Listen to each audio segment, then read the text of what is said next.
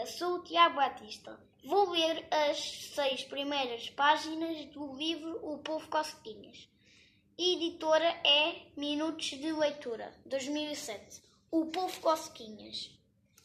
Lá no fundo do oceano, entre as algas ondulantes e os corais coloridos, vivia o povo Cosquinhas. Ele tinha oito longos braços, chamados tentáculos, e adorava usá-los para fazer cosquinhas. Quando o povo fazia coscas aos peixes fugídios, eles saltavam e rebolavam, riam e mergulhavam. Para eles era a mais divertida das brincadeiras.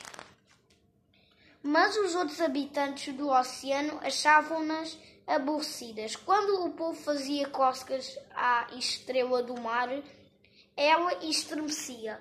Para com isso, refilava ela. Quando o povo fazia coscas ao caranguejo, ele tropeçava até dar um trambolhão na areia. Vai-te embora! Zangava-se ele. Mas eu sou o povo cosquinhas. Faço coscas na perfeição, dizia o povo triste e nadava até aos peixes fugídios para lhes fazer mais cócegas.